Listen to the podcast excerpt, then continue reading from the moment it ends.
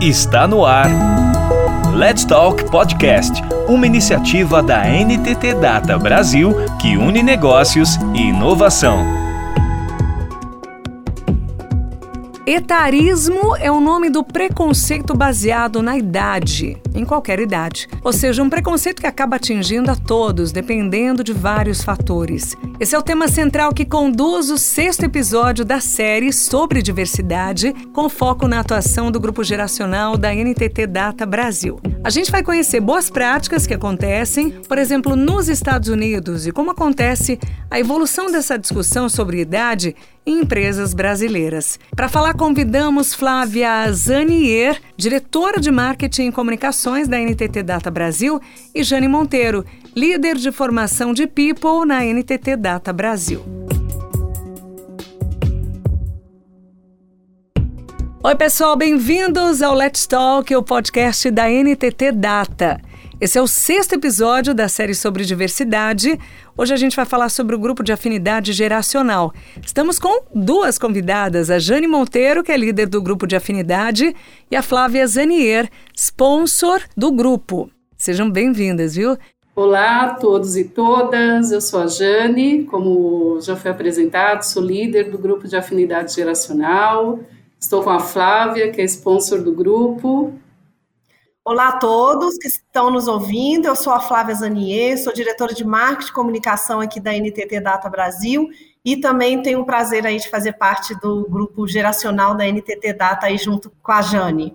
Vamos começar falando um pouco sobre o grupo de afinidade que vocês lideram aqui na NTT. Conta pra gente um pouquinho aí sobre o grupo, como surgiu, quais os objetivos. Bom, em maio de 21, a NTT Data lançou na Semana da Diversidade quatro grupos de afinidade gênero, étnico-racial, pessoa com deficiência e LGBTI+. E o grupo geracional surgiu logo em seguida, fruto de sugestão de alguns profissionais 50 mais. O nosso objetivo é levar o letramento dessa temática, compartilhar mudanças de mercado e mudanças na sociedade, trazer parcerias, disseminar conteúdos para a companhia, seja através de eventos, de workshops, de pílulas de conhecimento e também fazer a troca, né, conhecer aí as melhores práticas de mercado. Preconceito por conta de idade existe? Qual o nome usado para se referir a isso atualmente? Bom, para se referir ao preconceito baseado na idade das pessoas, qualquer idade, usamos as palavras etarismo ou idadismo. Já os termos velhismo ou ageísmo, que é adaptado do inglês aging, que significa envelhecimento, refere-se ao preconceito exclusivo contra as pessoas idosas só pelo fato de serem idosas. Então, assim, infelizmente, sim, né, vemos muitas situações de etarismo e para mostrar que esse etarismo está presente na vida das pessoas, diversas pesquisas foram realizadas aí nos últimos anos, como também ouvir pessoas né, que trazem relato de terem sofrido preconceito, e os dados de nível de desemprego também é um ponto a considerar. Então, para você ter uma ideia, em dezembro de 2019, um pouquinho antes da pandemia, 55% dos profissionais entre 55 e 59 anos estavam desempregados. É um número muito alto para um público tão específico, não é?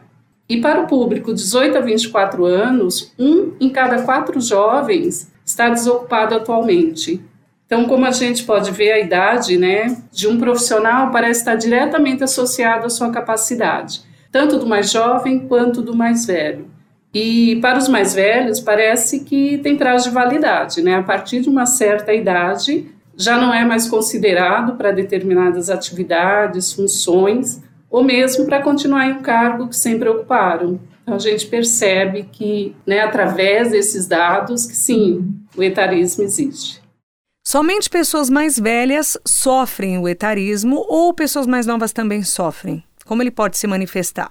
Olha, geralmente os mais velhos são os mais afetados, mas o etarismo atinge todas as idades, né, em todas as gerações. Para os mais jovens, ele se manifesta através dos vieses, que são as nossas crenças, nossos preconceitos, de que os jovens são imaturos, são despreparados ou mesmo desligados. E, e ele pode se manifestar em situações nas empresas, quando os jovens, por exemplo, não são considerados aí nas decisões estratégicas, exatamente por esse viés de que não tem maturidade suficiente, ou mesmo nas questões táticas do negócio.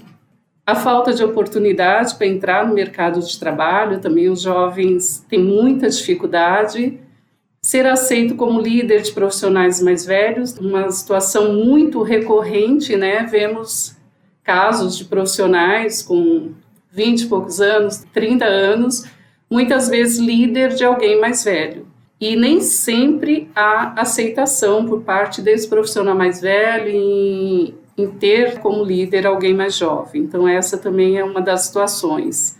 Ser preterido em uma promoção em detrimento de alguém mais velho, ou não ser respeitado profissionalmente devido à sua idade antes, né, os médicos, eu dei esse exemplo outro dia, mas os médicos mais jovens sofriam muito isso. Puxa, ainda não tem a capacitação necessária, o conhecimento necessário, a experiência. Então, dependendo da especialidade, né, muitas vezes tinha esse preconceito. E alguns profissionais também podem sofrer esse preconceito por ser mais jovem. E essas ações, ela, ela só alimentam esse conflito geracional, né, ao invés de eliminá-lo.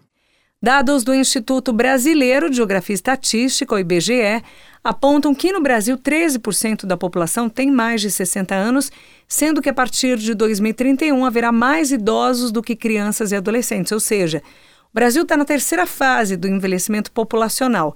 Por que, que essa realidade não se reflete dentro das empresas e por que há tão poucos profissionais 50 a mais nas grandes empresas?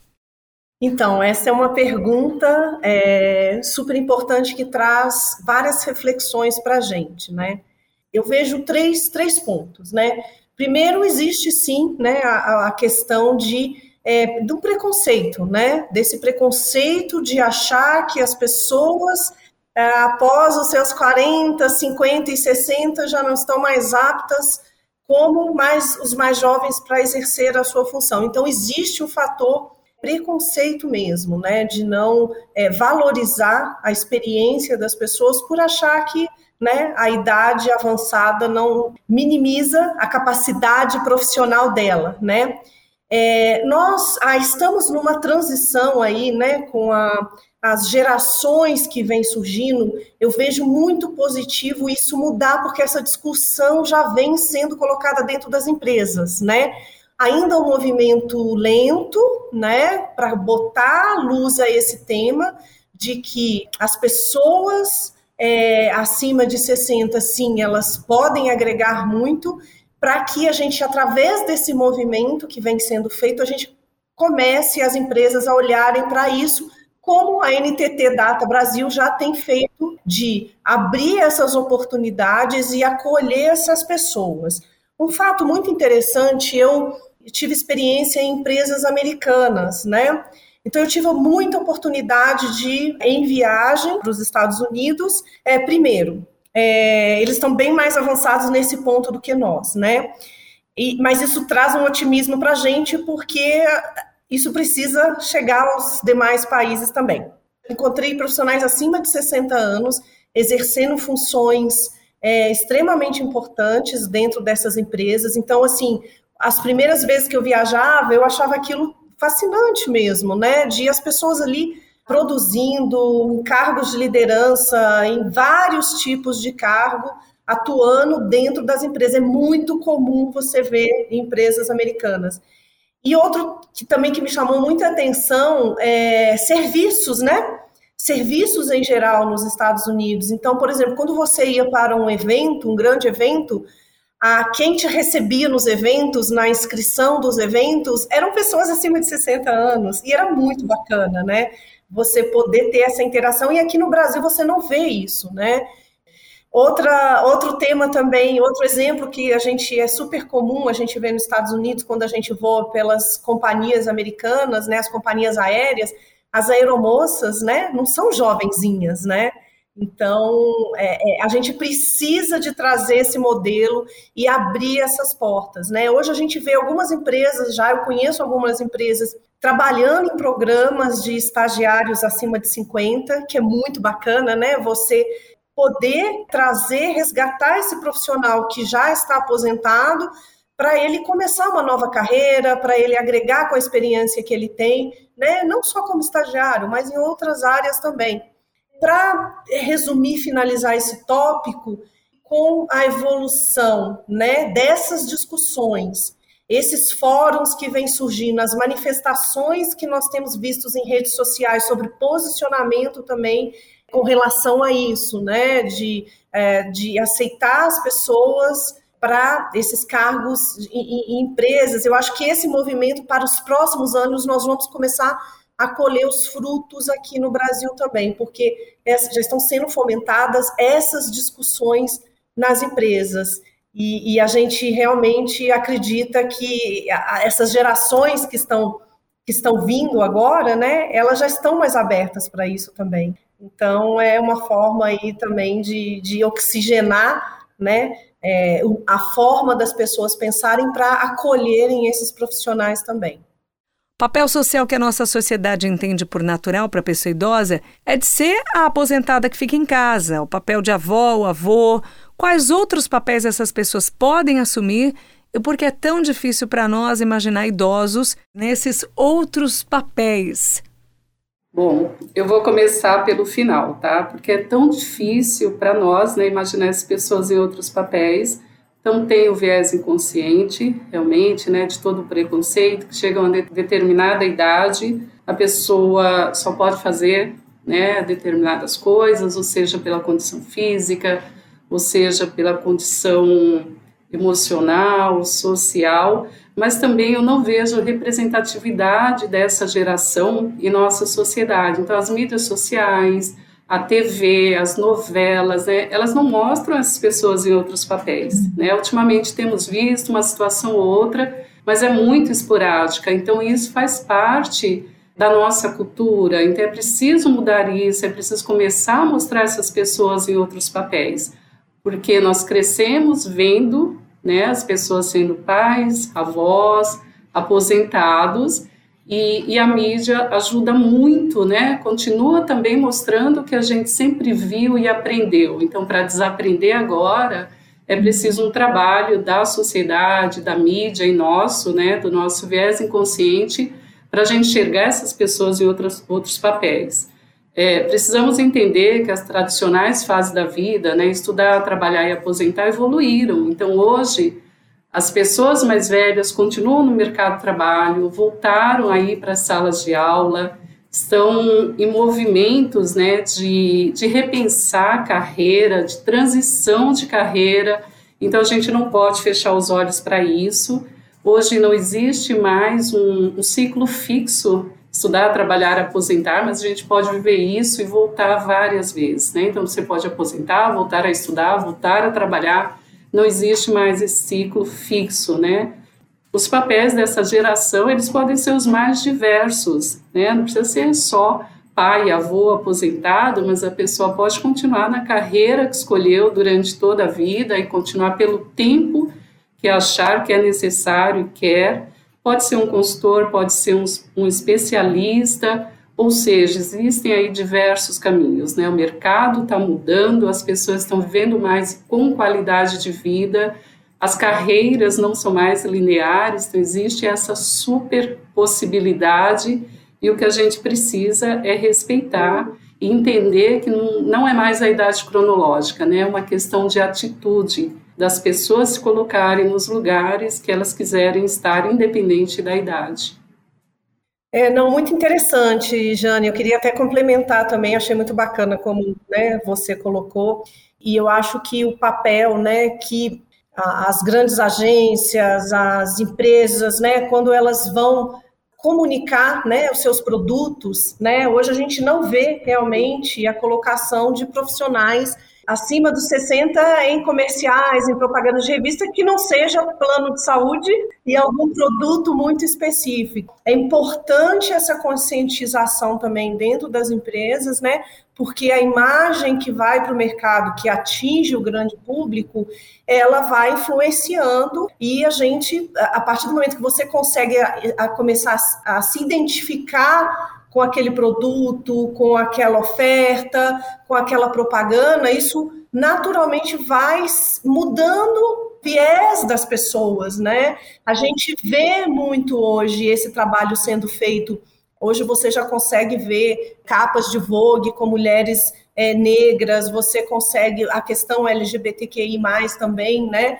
É, as agências, as empresas estão com esse olhar. E realmente a parte é, geracional, né, as pessoas aí acima dos 60, a gente ainda não vê muito. Sim, fique atento a, a, essa economia prateada, né? Existe até esse termo de economia prateada, que realmente é um público muito grande e que esse público precisa sentir representado aí nas mídias sociais. E quando, né, segundo os dados do IBGE, em 2031 nós vamos ter mais idosos do que crianças. Então, acho que a gente está bem atrasado, né? Já estamos aí em 2022 e as empresas ainda não estão com esse olhar para esse público. Quando a gente vê os grupos de afinidade, realmente, né, quando nós começamos o grupo de afinidade geracional, fizemos um benchmark, então, assim, as empresas estavam começando a pensar em ter um grupo de afinidade geracional quando já tinham os outros grupos. Esse tema realmente é, é sempre o último da lista, né, mas 2031 está aí batendo a porta as empresas, a mídia, a sociedade precisa despertar o quanto antes para isso. A gente vive num tempo de ruptura e transição tecnológica. Quem nasceu na era analógica naturalmente atua de forma diferente de quem nasceu na era digital. Isso gera preconceitos e dificuldades de convivência nas empresas? O que, que a gente pode dizer a respeito? Bem, vou usar o meu exemplo né, para contextualizar essa pergunta, que é uma pergunta bem, bem interessante, né? Eu comecei a ter uma carreira aí de 30 anos em marketing e comunicação, e há 30 anos atrás, quando eu comecei, né, eu, eu comecei na era, na era analógica, né, e, e atuando no marketing, quando o marketing tinha suas plataformas é, nada digitais, né? Onde a gente realmente desenvolvia um trabalho ali de uma forma muito diferente do que é feito hoje. E eu tive essa sorte, né, de trabalhar nessa transição, de acompanhar essa transformação e ainda estar trabalhando é, nesse mundo, nessa era digital. E isso é, é, eu tenho me deparado né, com trabalhar com essa geração mais jovem, e eu, de uma outra geração, a Flávia pertencente aí a uma outra geração, confesso para vocês que não é, não foi tão fácil no começo. Você tem que estar aberto a aceitar, a trabalhar e tem que estar disposto a trabalhar nesse processo de convivência entre as gerações.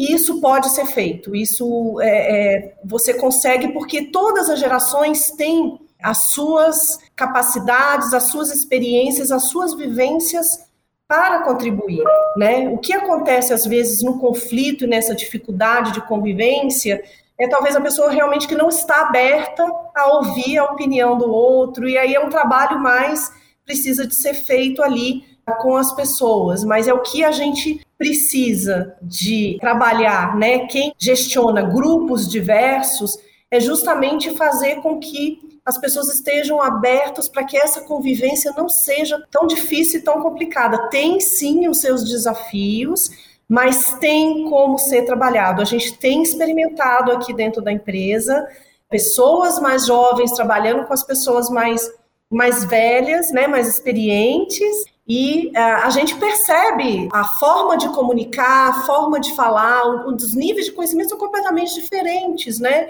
Por isso é importante as pessoas estarem abertas para ouvir, aprender, absorver daquilo e ensinar também, né? Eu tenho um prazer enorme de trabalhar com um time bem diverso aqui na empresa, com uma geração mais jovem, uma geração mais madura também. E eu só tenho a dizer que assim a experiência realmente é muito enriquecedora. É desafiadora, mas se você está aberto para é, aceitar e trabalhar com diferenças, que eu acho que é assim que a gente tem que trabalhar, eu acredito muito nisso, o processo fica muito, muito natural e, e, e todos têm a ganhar. A empresa, vocês, nós como pessoa, é um tema que eu gosto muito porque eu estou vivendo ele já há algum tempo aí nessa, nessa trabalho de multigeracional aqui dentro da empresa. Falem para a gente sobre a chamada multigeracionalidade. Quais são os grandes desafios das gerações atuarem juntas, conjuntamente?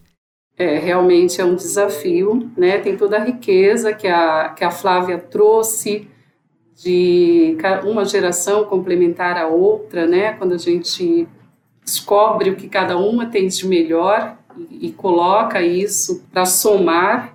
O grande conflito aí é integrar as diferentes gerações. Como fazer isso, como respeitar e entender que nunca vai ser igual, né? Que cada geração tem o seu conhecimento, tem a sua riqueza, né? Tem as suas motivações, seus propósitos. Então isso tem que ficar muito claro, principalmente no trabalho remoto, né? Como que você vai integrar isso?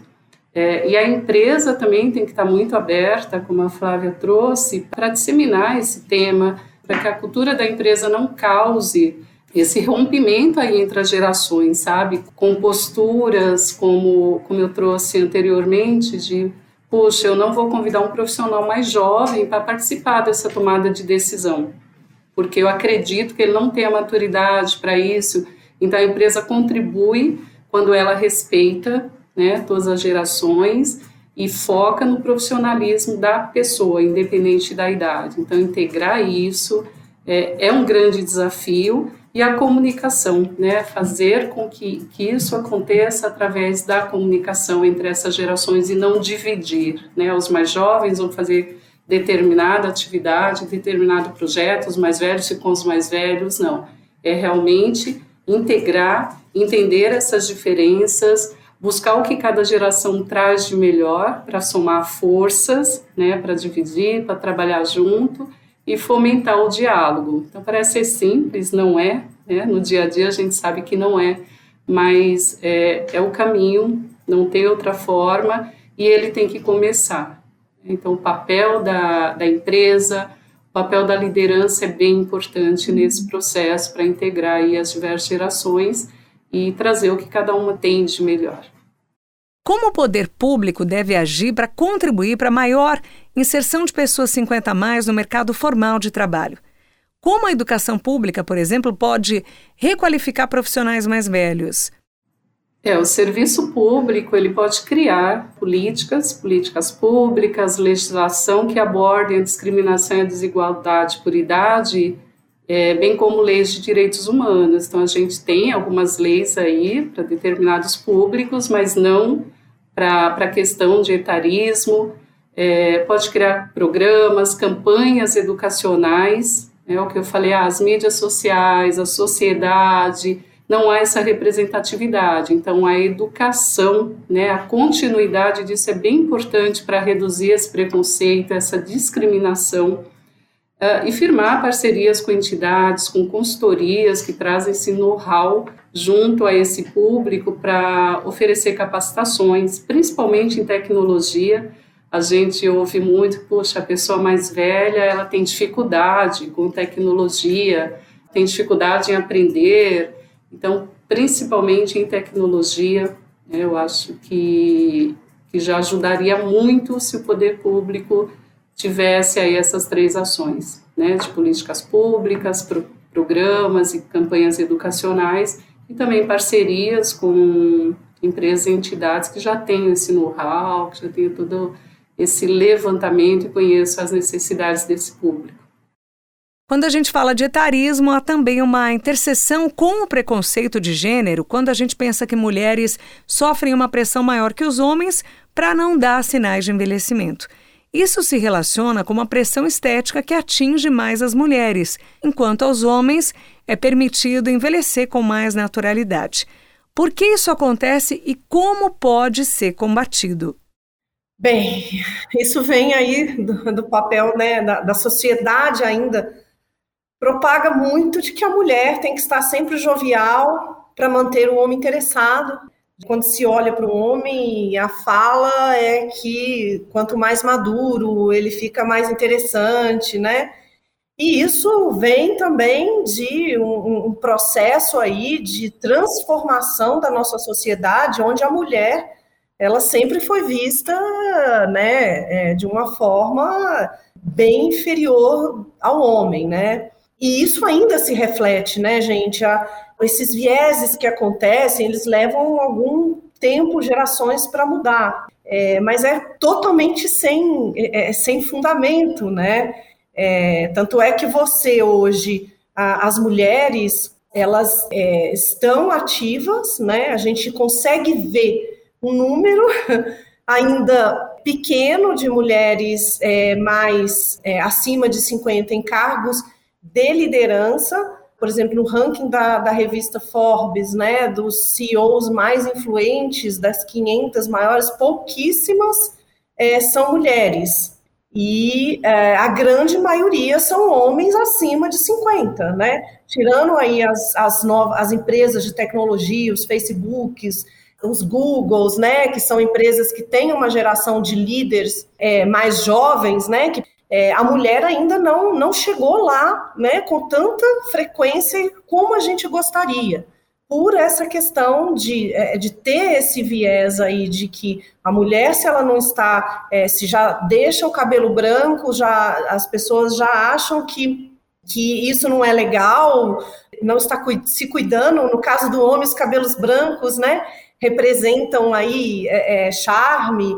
Então, esse é um tema que é, precisa estar em fase de evolução, mas a gente ainda depara com muito preconceito nesse sentido, né?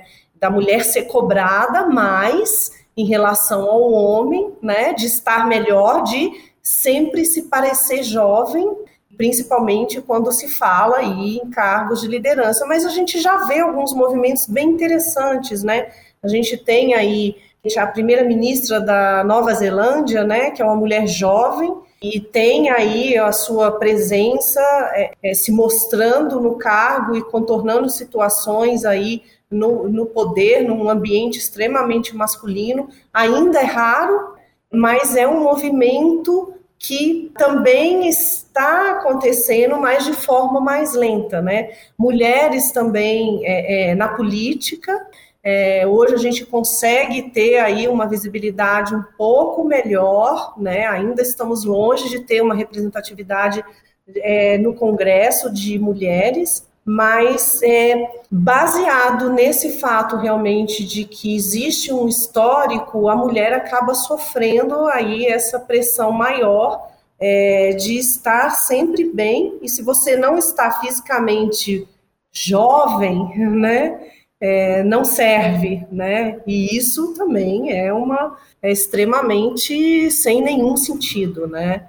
Você estar bem não necessariamente está ligado à cor do seu cabelo, se você está com cabelo grisalho, se você tem rugas, né? O que importa é ali o seu propósito, o seu trabalho nas empresas, a contribuição que você está fazendo. Então, a mulher ainda, obviamente, é muito conectada ao seu, né, a sua, ao seu visual, né, a mulher jovem e o mercado também, de novo, voltando ao tema do que o mercado vende, né, é legal ser jovem, é legal ser cool, né? Então é difícil também você ver o nosso mercado usando as mulheres mais maduras para promover produtos, promover soluções, promover é, é, serviços. E isso precisa mudar, né? Isso precisa mudar para que realmente essa imagem da mulher também possa acompanhar essa evolução e ter essa equiparação aí com esse tipo de preconceito que não, não faz sentido nenhum com relação às mulheres. Inclusive, Flávia, é, nós vimos recentemente né, uma, uma âncora canadense de um telejornal, foi, segundo ela, foi desligada porque assumiu os cabelos brancos. Né? Ela tava, já estava há 30 anos é, nessa emissora e a repercussão foi muito grande. assim Ela teve apoio é, do mundo todo, né? as pessoas questionando isso. Poxa, uma jornalista premiada, com que o fato dela atingir o cabelo, né, deixar de atingir o cabelo, é um motivo para um desligamento. Então, foi um fato que repercutiu bastante e que é bem importante, quer dizer, é chato, mas a, a, acende aí uma luz para falar, puxa vida, olha, realmente existe, realmente está acontecendo, para a gente, né, para as pessoas, para as empresas ficarem atentas para isso. Com certeza, Jane. Esse caso da, da jornalista realmente impactou, teve uma repercussão, porque não, não faz sentido nenhum, né? E, e muitas mulheres assumiram, né? E a gente vê esse movimento também, né? De principalmente é, durante a pandemia, né? Eu, eu conheço mulheres executivas que deixaram de pintar e tá tudo bem, tá tudo ok, né? Isso não quer dizer nada, isso não mudou as competências, isso não mudou a experiência. É um preconceito que realmente não faz sentido e é um processo, né? É um processo que as empresas devem lutar contra através dessas discussões e eu acho que o mercado também tem aí um papel importante em, em mostrar que está ok, que isso tudo é ok. Qual é o caminho para mudar essa forma de preconceito? Como promover o diálogo entre gerações diferentes? Existe alguma dificuldade para esse diálogo? Existe, né? O, como nós falamos, uh, é um desafio, né? A multigeracionalidade é um desafio, muito por conta do viés, né? Esse é o grande vilão. É, os mais jovens sempre achar que os profissionais mais maduros estão ultrapassados, não aprendem mais nada, não conhecem, não gostam de tecnologia, em compensação, os mais velhos né, acreditarem que falta experiência, falta maturidade aí para os mais jovens. Então, essa é a grande dificuldade, é sempre o, o viés, né, sempre o nosso preconceito. Algumas ações, educação é fundamental, ou seja, é preciso falar, falar e falar sobre esse tema continuamente né? É a educação para todo mundo ouvir, saber. É, isso está na nossa pauta diária. É, formar equipe multigeracional, isso é, é a forma mais eficaz para reduzir esse preconceito. Nós aprendemos com a convivência, preparar as lideranças para trabalhar com as equipes diversas. Então, não adianta você ter o discurso, colocar as pessoas e essas pessoas não se sentirem incluídas e a gestão, a equipe, a empresa não está preparado para isso. Explorar os pontos fortes de cada geração, né? Ou seja, se os mais jovens têm essa facilidade digital e os mais velhos têm essa vivência, né, transformação de mercado, de modelo de negócio, por que não somar tudo isso, né, e fazer aí uma uma mentoria onde o mais jovem pode ensinar a tecnologia para o mais velho e o mais velho ensinar essa experiência de mercado para, para o mais jovem. Então, a mentoria também é, eu entendo que é um bom caminho para ajudar aí nesse processo, nessa quebra de preconceito e nesse diálogo aí entre as gerações. E, e super importante isso que você traz, é, Jane, o diálogo, né? ter a oportunidade, né, que a gente experimenta isso hoje na empresa, de realmente dar voz às pessoas, né, promover essas discussões, e são muito enriquecedoras, né, de você conseguir ali ouvir as pessoas, ouvir o que elas sentem, e a gente buscar soluções, né, para os temas que são discutidos ali. É, abrir esse, esse, esse momento de troca, para é, os grupos, né? Aqui a gente, como foi apresentado no começo, a gente tem vários grupos de afinidade. Eu participo do desses do geracional, que me dá um, prazer. Eu tenho aprendido muito e, e espero que contribuído também. Mas é, eu, eu entro nos outros grupos também que a gente tem, LGBTQI+, o de raça, porque é, nos ajuda a ouvir, a entender, né, para que a gente possa transformar isso dentro da empresa, né? Então é importante as pessoas se engajarem. Então eu acho um, um movimento é, fundamental para as empresas que querem evoluir, principalmente em temas, temas de inovação, de novas ideias. Eu acho que as empresas que não estão olhando para abrir esse tipo de discussão, eu acho que uh, devem abrir, porque assim é muito enriquecedor para todo mundo que participa e para a empresa certamente também. Acho que traz aí é, é, um olhar e um, um, um benefício para que a convivência aconteça de uma forma bacana, né? Então eu super acho uma iniciativa e acho que as empresas deveriam olhar para isso, sim. Quem ainda não está olhando, abrir esses grupos é, para discutir esses temas. Quem são as pessoas 50, 60 a mais da NTT Data? E qual o impacto provocado pelas novas gerações na dinâmica da empresa? Bom, os profissionais 50, 60 da NTT Data são os profissionais de todas as áreas e de todas as unidades de negócio. Eu não percebo na empresa essa divisão, sabe, desse público. Então, quem é a geração X, Y, Z, não, são todos profissionais.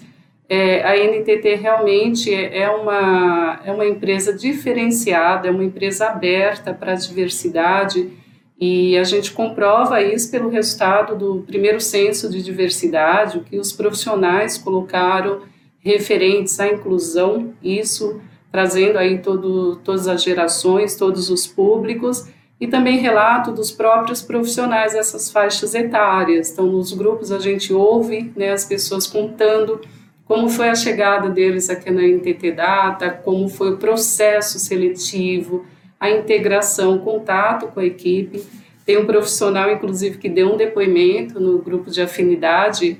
Ele tem mais de 70 anos, ele estava já aposentado há mais de cinco anos. Ele foi indicado para participar do processo seletivo e ele comentou que durante a entrevista ele falou assim: Nossa, está indo tudo bem. Até que perguntem a minha idade. Só que terminou a entrevista e ninguém perguntou a idade dele. Então ele ficou muito surpreso. Falou, gente, é a primeira vez que eu participo de um processo seletivo e ninguém pergunta a minha idade. E deu tudo certo. Ele entrou e um segundo momento foi, puxa, como que a equipe vai me receber, né? Equipe tecnologia, um pessoal mais jovem. E, de novo, surpresa, ele falou que foi muito bem recepcionado e todas as dúvidas, dificuldades, sempre tinha alguém para auxiliar. Então, nós temos né, essa, essa comprovação de que aqui não existe essa diferenciação. Flávia, quer complementar? É, não, eu, eu assino embaixo tudo que você falou, é, Jane. Eu acho que a gente tem aí depoimentos né, de, de pessoas e a gente convive, trabalha também e realmente a experiência de um onboard da, das pessoas acima de 50 dentro da empresa não tem nenhuma né, diferença, as pessoas são tratadas é, igualmente, né, e a, os relatos são de realmente como eu fui bem recebido, enfim, e a gente percebe, eu percebo todo dia, né, é, o tratamento que as pessoas no ecossistema que eu vivo, o tratamento que as pessoas dão umas às outras, né? Então, é, realmente a NTT Data aqui no Brasil, ela tem conseguido aí trabalhar esse tema de uma forma muito, muito bacana, com que as pessoas realmente se sintam aí parte de uma empresa sem, sem, sem que elas pensem em idade, né? A gente está aqui em prol de um objetivo comum e todo mundo contribui. E, é, eu só tenho bons comentários e boas experiências nesse sentido, porque a gente convive com as pessoas, né? A gente se encontra em eventos, agora que as coisas estão voltando ao normal, a gente tem podido estar em eventos, é muito bacana ver pessoas acima de 60 nos nossos eventos e bater papo e trocar ideias. É, é, é, é, o dia a dia da empresa, não tem diferença. Eles fazem parte desse ecossistema maravilhoso aqui da empresa. E a segunda pergunta, né, que é sobre o impacto das novas gerações na dinâmica da empresa, é, sempre há impacto, né, de todas as gerações. No, no caso da, das novas gerações é muito positivo, né, eles trazem agilidade, eles têm um propósito, principalmente de são muito abertos, né, para a diversidade, para a qualidade de vida, abraçam aí todas as mudanças, são muito abertos às mudanças, principalmente as tecnológicas então, claro que isso é importante, que isso venha somar aí com o conhecimento da, de todas as outras gerações. Qualquer geração, o impacto é sempre muito positivo. Sim, sim, e, e eu queria né, trazer também esse impacto, né, esse impacto positivo que traz para a área de marketing e comunicação. A gente sempre tem que nos reinventarmos, né, e buscar, né, a nos adequarmos a essas novas gerações. Então, assim, é muito, é muito enriquecedor você poder captar o que essa nova geração pensa, como que ela pensa, né? Seja através de pesquisa, seja através de conversas, e a gente modificar os, os nossos programas, a nossa forma de abordar tanto a comunicação interna como a comunicação externa é, com as experiências dessas novas gerações. Né? Eu vou usar um exemplo bem prático. Recentemente, a NTT Data Brasil entrou no TikTok, né? Eu falei, poxa, mas uma empresa de tecnologia no TikTok, sim, né? A gente tem aí, é, a gente quer passar para o mercado a mensagem e passar para o mercado os valores que a gente pratica aqui dentro da empresa. E essas novas gerações que estão aqui dentro, elas conseguem conectar com as gerações que a gente que estão lá fora que a gente quer atrair os nossos talentos para cá. Então, o TikTok, sim, hoje faz parte de um importante canal de comunicação da empresa, acompanhando as tendências. Então, é muito bacana. Eu, eu sinceramente, eu, eu quando eu, eu tenho oportunidade de conversar com essa nova geração, eu tenho pessoas de 20 anos, de 25 no meu time, mas também é, em eventos onde a gente pode se encontrar e conversar, eu sempre pergunto: que música você gostaria de ouvir no, na festa de final de ano da empresa? Que estilo musical, né? Então, a gente sempre procura ouvir as pessoas para adaptar como a gente comunica com elas e também como a gente comunica com o mercado. O impacto é diário, é diário porque essa geração ela se movimenta com uma velocidade e, e é muito interessante acompanhar isso. E a empresa tem que estar preparada para se adaptar. A fim de apoiar a luta pelo fim do etarismo e também entender melhor como ele afeta as pessoas, Importante conhecer pessoas que falem sobre esse tema. E uma forma fácil e divertida de fazer isso é através das redes sociais. Quais influenciadores ou pessoas famosas que falam sobre etarismo vocês nos recomendam para seguir e conhecer mais? Sim, nós temos o Morris Litvek, idealizador da Matures. Tem o Sérgio Serapião, que é o cofundador e CEO da Laboratec. No YouTube, no Instagram, nós temos também a, a Voz da Razão. Na verdade, elas não, não falam sobre etarismo, defendem qualquer coisa parecida, mas são três amigas de 80, 80 e poucos e 90 anos, então elas dão um exemplo de vida, né? Os vídeos delas são muito divertidos, elas vivem intensamente cada dia e, e conhecem muito diversos assuntos, é muito curioso e muito legal acompanhá-las. Tem um podcast também, Mulheres de 50, que são quatro irmãs que moram em cidades diferentes, falam todos os dias. E o podcast é sobre diversos assuntos, né? O que é a vida de uma mulher de 50, que eu também recomendo. Tá bom. Tem mais, tem mais duas pessoas, então a Miriam Goldenberg, né, também traz, traz o tema, e a Cláudia Ruga.